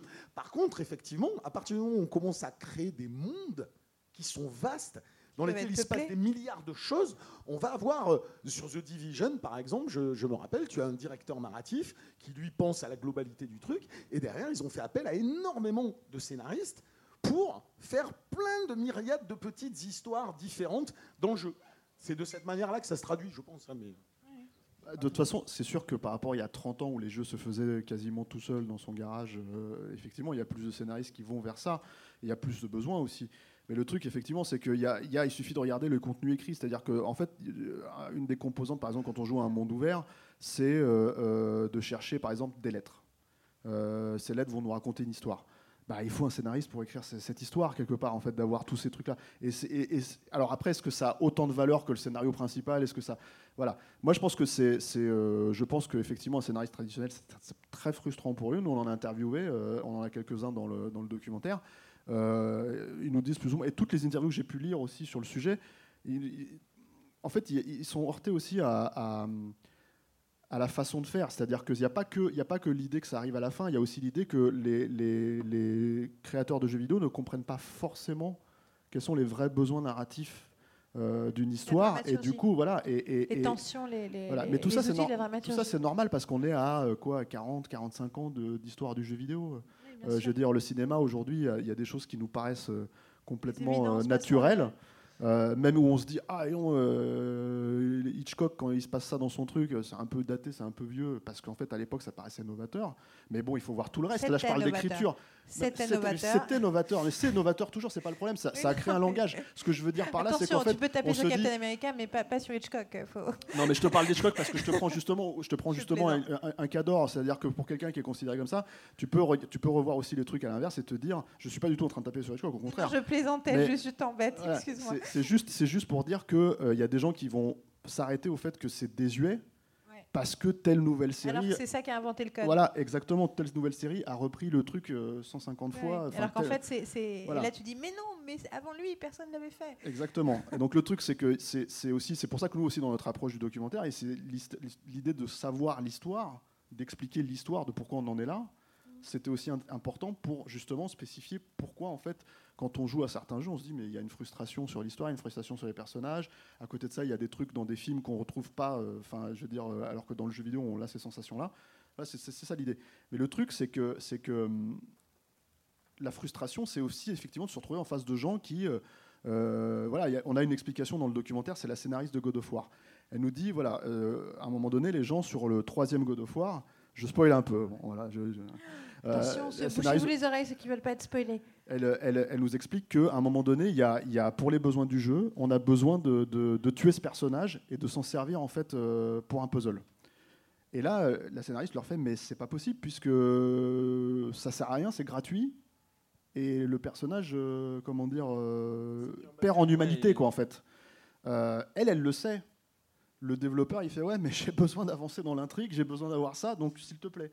Et donc, au final, c'est ce qui se passe dans le jeu, en fait. Et ce- Kratos tue le personnage, on a un puzzle, et on perd en émotion, alors qu'à la base, le personnage est écrit dans cette logique-là. Il est écrit dans un arc narratif qui Pour est... ceux- euh, voilà, et pour ceux qui ont, qui ont joué à God of War 3, euh, qui est quand même un jeu extrêmement euh, sombre et, et nihiliste au, au final, tu as vraiment l'explication. Et elle n'est pas, elle est pas forcément volontaire. C'est tout d'un coup, pour des raisons de mécanique de, de gameplay, d'itération de features à mettre dans le jeu, eh ben, ton personnage, entre guillemets, qui peut être ambivalent, ambigu un, peu, un petit peu, devient profondément dark mais parce qu'on avait besoin qu'ils butent des mecs gratuitement. Donc euh, voilà, je, pense que ça, aussi c'est dans toute l'histoire de l'art de, genre, enfin il y avait, moi je, pense toujours à Mozart qui a fait euh, l'aria de la, Reine de la Nuit. Euh, très très haut parce qu'il détestait la cantatrice qui devait chanter le rôle. Et il s'est dit je vais l'embêter je vais faire un truc inchantable et c'est devenu les contraintes sont les contraintes créent des choses hein, c'est mmh, obligatoire hein, mais le truc c'est que le truc, c'est qu'au final, aussi dans le jeu vidéo, et c'est ce qui doit être frustrant à mon avis pour des scénaristes, euh, qui sont habitués à penser de manière linéaire, effectivement, euh, des scénaristes de, cinéma, de séries télé, euh, éventuellement des écrivains dans, la littérature, c'est tout simplement en, fait de, à un moment donné d'avoir à casser la, logique parce que le jeu sera toujours plus important que l'histoire au final. Et c'est la raison pour laquelle on joue, c'est que le jeu est plus important. C'est la raison pour laquelle ils cherchent d'autres façons de raconter des histoires. Est-ce que vous avez d'autres, quelqu'un d'autre a une question, un commentaire euh, Ici. Alors, déjà, moi, je ne joue pas aux jeux vidéo, donc peut-être que c'est faux. Et d'ailleurs, je suis cinéphile et sériephile, donc je me. Voilà. Mais vous parlez de guerre des écrans parce que quand on, fait une adaptation de cinéma d'un jeu vidéo, c'est un peu nul, et l'inverse aussi. Et, ils sont essayés de s'émanciper l'un de l'autre. Mais est-ce que vous pensez que dans 10, 20 ou même 30 ans, grâce à la réalité virtuelle, ils pourraient justement euh, travailler pratiquement tout le temps ensemble ou en parallèle, par exemple en filmant un film et dans la scène d'à côté, faire le jeu vidéo en se servant des scènes du film et en, mettant plusieurs euh, autres scènes en plus pour faire le jeu vidéo et avoir les mêmes scénaristes à côté pour euh, sortir en même temps le film et le jeu vidéo pour avoir les deux. La, la, convergence, est évidente, elle aura lieu, mais c'est une convergence de talents. Euh, ce, que tu évoques là, euh, ce que tu évoques là pardon, comme cas pratique, euh, je pense qu'on est encore incapable de savoir quelle va être la méthodologie.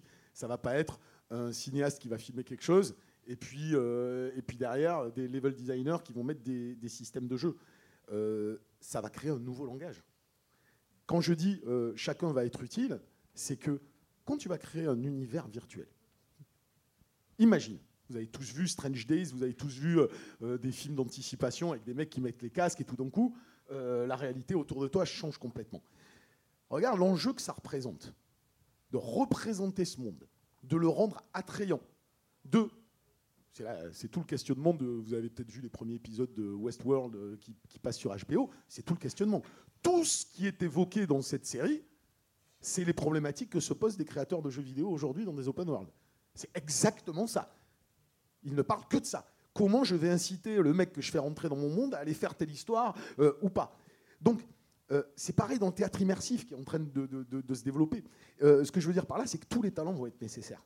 C'est ça qui est fascinant. Et tous ces talents qui, sont, qui ont été pendant très longtemps souvent déconnectés les uns des autres vont devoir apprendre à comprendre les problématiques et les métiers des uns et des autres. Tu vas avoir besoin d'architectes dans une réalité virtuelle pour la cohérence de la perspective, de ce que, des choses que tu vas voir. Tu vas avoir besoin de créateurs artistiques parce que tu vas avoir besoin de déterminer le ton euh, et la, nature de cet univers-là. Tu vas avoir besoin de créateurs de gameplay parce que c'est lui qui va déterminer comment tu vas euh, interagir avec le monde. Et tu vas avoir besoin de scénaristes et de gens qui viennent du cinéma pour simplement peut-être créer aussi du level design qui va être intéressant euh, pour toi de pénétrer et d'évoluer. Tous ces métiers qu'on connaît aujourd'hui, et qu'on croit être figés ne vont plus l'être. Et il faudra prendre le train en marche vite, parce que ceux qui resteront euh, euh, figés sur leurs habitudes, ils resteront sur le bas-côté. Au bout d'un moment, un scénariste va, avoir besoin de repenser complètement sa façon de raconter une histoire, un metteur en scène, sa une façon totalement différente de penser la scénographie, et un créateur de jeux vidéo va se poser mille nouveaux problèmes. Donc je pense qu'il y aura probablement plein de nouveaux métiers hein, qui seront intéressants et qui, sont à la, et qui seront à la croisée de tous ces univers-là. Mais c'est encore trop tôt. Là, on en est vraiment aux, prémices. Euh, la réalité virtuelle va avoir un impact quand visuellement euh, elle, sera au niveau entre guillemets de notre perception du monde, ce qui n'est pas le cas encore. On a d'abord euh, Docteur Who. Non, mais avant le jeune homme à nouveau. Pourquoi le jeu vidéo ne se tournerait pas vers euh, un cinéma plus indépendant euh, qui leur permettrait plus de créativité et qui est plus ouvert d'esprit, permettant euh, plus de possibilités et peut-être un, un peu comme on a vu dans Scott Pilgrim, quelque chose d'un peu plus réfléchi, avec des gens plus ouverts sur le jeu vidéo? Pas sûr Scott de bien Pilgrim, comprendre. Scott Pilgrim, voilà, c'était un des trucs Euh, qu'il fallait. Tu dis pourquoi le jeu vidéo ne se tournerait pas vers un cinéma plus. En gros, pour indépendant. adaptations, plutôt que Ah, d'avoir euh, pour euh, pour ces adaptations. d'avoir des gens qui sont plus des auteurs. Mais parce que c'est ce que je t'ai déjà dit, déjà il y a de moins en moins d'adaptations de films en jeu vidéo parce que le jeu vidéo n'en a plus, n'en a plus besoin. Et celles qui existaient au préalable, c'était des adaptations de films qui cartonnent, tout simplement. Euh, maintenant, euh, comme je te dis, dans, la réalité virtuelle et tout ce qui va euh, fusionner, euh, Cabron a été le premier à dire que euh, la performance capture, tout ça, à terme, son fantasme, c'est presque de raconter une histoire intime, une histoire d'auteur. Donc la technologie ne signifie pas qu'il va falloir faire que des blockbusters. Après, il faudra de véritables talents et en jeu vidéo, et ça existe déjà. Dans le jeu vidéo, tu as déjà des, jeux d'auteurs, entre guillemets, qui sont un peu des jeux de niche. Puis, puis tu as des blockbusters, enfin, tu as de tout, comme dans toutes les formes d'art. quoi. Non, non, mais euh, le truc après, c'est qu'il y a effectivement de moins en moins d'adaptations de jeux vidéo, mais ça aurait changé euh, si euh, Warcraft avait rapporté un milliard de dollars dans le monde cette année. C'est pas le cas. Et j'ai pas l'impression que les fans de Warcraft sont particulièrement, les fans du jeu, je veux dire, sont particulièrement intéressés par, la, par cette, cette adaptation. Moi, je pense que la problématique du jeu vidéo, c'est, c'est, euh, c'est, euh, peut-être une de mes théories sur ça, c'est qu'en fait, le, jeu vidéo, ça apporte quelque chose de plus que le cinéma proprement parlé, c'est-à-dire le fait d'être interactif, le fait de, ne pas être passif devant le, ce qu'on nous raconte, ou ce qu'on fait, ce qu'on joue. Et du coup, en fait, quand, il faut revenir un peu en arrière et essayer d'enlever cette interactivité, il faut lui, donner quelque chose d'autre. Or, le problème, c'est que comme, pour l'instant, les questions, elles se posent que soit on n'est pas du tout fidèle, comme quand tu regardes Super Mario, quand tu regardes euh, Super Mario, en gros, ça ressemble à je sais pas, Blade Runner euh, avec des prolos dedans. Enfin, c'est très bizarre comme film. C'est, en même temps, ça ressemble à. Enfin, c'est, non, mais c'est un, film complètement autre en fait quand on le regarde de, manière indépendante. Mais le truc, c'est que, c'est que euh, soit on fait ça, soit aujourd'hui on essaye d'être extrêmement fidèle, d'avoir l'aspect cosmétique, mais, euh, mais forcément on perd quelque chose. Le, truc intéressant avec Assassin, c'est qu'ils prennent l'univers, mais apparemment, ils ont décidé de raconter une nouvelle histoire dans, un, dans, une, dans une nouvelle époque. Je crois à l'Inquisition, c'est ça? Voilà, c'est ça. Et le truc, c'est que du coup, il n'y a pas du tout. Il y a eu, euh, je sais pas combien de jeux assassins, mais il n'y a jamais eu un jeu assassin sur la- sur l'Inquisition. donc, l'adapter en film, c'est euh, euh, voilà, c'est l'idée. Mais euh, ça, c'est effectivement, c'est l'idée de rajouter à l'univers. Il faut, rajouter plutôt qu'enlever, quoi. C'est ça le, c'est ça le truc. Donc, euh, ça propose quelque chose. On verra si ça va marcher. Et puis, et puis attention, quand on- je précise quand même, parce que des fois, on ne comprend pas quand on dit ça. Enfin, on- on croit que parce qu'on dit euh, que le jeu vidéo apporte l'interactivité en plus par rapport au cinéma, ce serait quelque chose de fondamentalement plus intéressant. Euh, euh, les deux médiums sont fascinants. hein, je veux dire, les, gens ont toujours eu besoin de tradition orale et qu'on leur raconte des histoires. Donc, les deux ont leur place. On, on peut, on, a, on peut avoir envie qu'on nous raconte une histoire, et puis on a peut-être envie. Je, bah, je voulais dire dans le de cadre. jouer cette histoire. Je parlais dans le cadre de précise de- d'adaptation ça. à proprement parler. Non, mais c'est effectivement bien de le préciser parce que même si c'est, ça paraît être une évidence, c'est vrai que c'est rigolo ce côté. Il y a, il y a d'autres publics. Il y a des publics euh, qui ne jouent. Enfin voilà, il y a un public qui joue aux jeux vidéo uniquement quand c'est Candy Crush sur leur téléphone. Moi, par exemple. Euh, parce, que, euh, parce que moi, effectivement, j'ai- envie qu'on m'emmène dans une histoire que je ne connais pas. J'ai pas envie d'être. Enfin, quand j'écris une histoire, c'est une chose. Mais du coup, quand je regarde une histoire, je veux, je veux, je veux avoir mais aucun boulot à faire. Euh, je veux juste qu'on me raconte et je fais ah donc c'est c'est- c'est- il y a des- il y a toujours tous les publics qui existent. Euh, et donc je pense que c'est bien que tu précises il y a toujours des gens qui ont eu besoin qu'on leur raconte des histoires et d'autres qui veulent les contrôler. Euh, Après, moi, je pense que les... il y a de plus en plus de gens qui se tournent aussi vers le jeu vidéo parce que le cinéma est en train de se lisser, alors que le premier produit culturel mondial, finalement, c'est GTA V, qui est un des jeux les plus subversifs auxquels tu peux jouer. Et à l'inverse, le cinéma essaye de lisser tout au maximum pour toucher un large public, alors qu'on on voit que le, lar- le plus large public touché, c'est avec GTA, et c'est un des jeux les plus subvertifs. Donc peut-être aussi les gens vont euh, se tourner vers le jeu vidéo pour ces raisons-là. pourquoi choisir? C'est un peu ce que Ah, mon moto clair. moi. Pourquoi choisir? faisons tout à la fois moi, c'était un peu pour revenir sur la réalité virtuelle.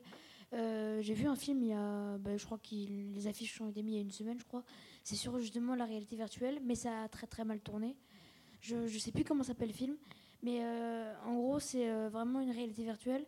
mais qui. Tu parles de Virtual Revolution, c'est ça, non? Je crois, oui, je crois. Qui est un Elle- tout petit film français euh, qui effectivement tacle, tacle cette question-là. ouais. Je sais pas, parce que l'affiche, on voit beaucoup de lauréats sur les côtés. euh, Oui, oui, oui. En colonne. Oui, mais c'est bah, des mecs qui ont, c'est des, bah, c'est des jeunes Français qui ont essayé de, de faire un film sur très très petit budget, mais avec une intelligence de prod qui leur a permis d'avoir quand même pas mal d'effets spéciaux dans le film. Et effectivement, le concept du film, c'est ça, c'est un avenir où les gens, euh, mais comme on l'a vu dans d'autres films, hein, où les gens vivent dans leur réalité virtuelle parce que le, le- le réel est devenu euh, invivable, quoi.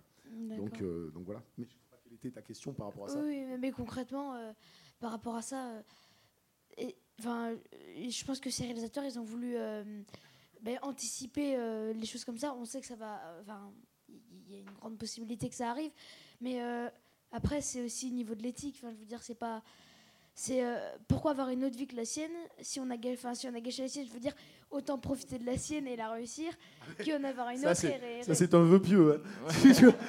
On, est, on est fondamentalement d'accord là-dessus. Après, euh, la, la problématique de la réalité virtuelle, c'est que bah, c'est tu sais, ça- c'est un des potentiels. Mais moi, j'aime pas l'idée de danger. Après, ça dépend de chacun, ça dépend des gens, ça, dé- ça dépend de son état d'esprit. Il y a des, Dans il y a le des gens qui ont. ils le disent, hein. Hein It's very dangerous. oui, mais parce qu'il y a des gens, tu vois bien déjà sur World of Warcraft, il y a des gens qui se sont aliénés totalement en ne vivant qu'à travers ce jeu. Il n'y avait pas besoin de réalité virtuelle pour qu'ils s'aliènent totalement. La réalité virtuelle va, va t'amener ce que World of Warcraft t'amène, c'est-à-dire un désir, enfin une addiction euh, qui risque d'être pour certaines personnes euh, un refuge, ouais, euh, clairement, un refuge. mais après ça, c'est Bah, c'est le propre de- du fait qu'on te raconte des Je histoires. dis, hein. voilà, on se retrouve ici dans 30 ans et on en reparle. Parce que ça. je pense qu'on on aura plus de quoi. euh, je- je on va terminer là-dessus parce que vous savez quoi, ça fait une heure et demie qu'on parle. Euh, et le, le site va fermer. Je vous dirais, vous remercier tous les trois. 4 décembre, Ciné Plus. moi je voudrais juste dire un petit mot. Ah. Je voudrais remercier mon monteur qui est dans la salle. Donc je voudrais des, un- des applaudissements pour Louis, s'il vous plaît. bravo, Merci beaucoup. super boulot. Donc euh, merci pour tout et euh, je suis sûre qu'en plus euh, vous trouvez euh, plein d'infos sur internet si vous les si vous les googlez tous. Merci. Merci.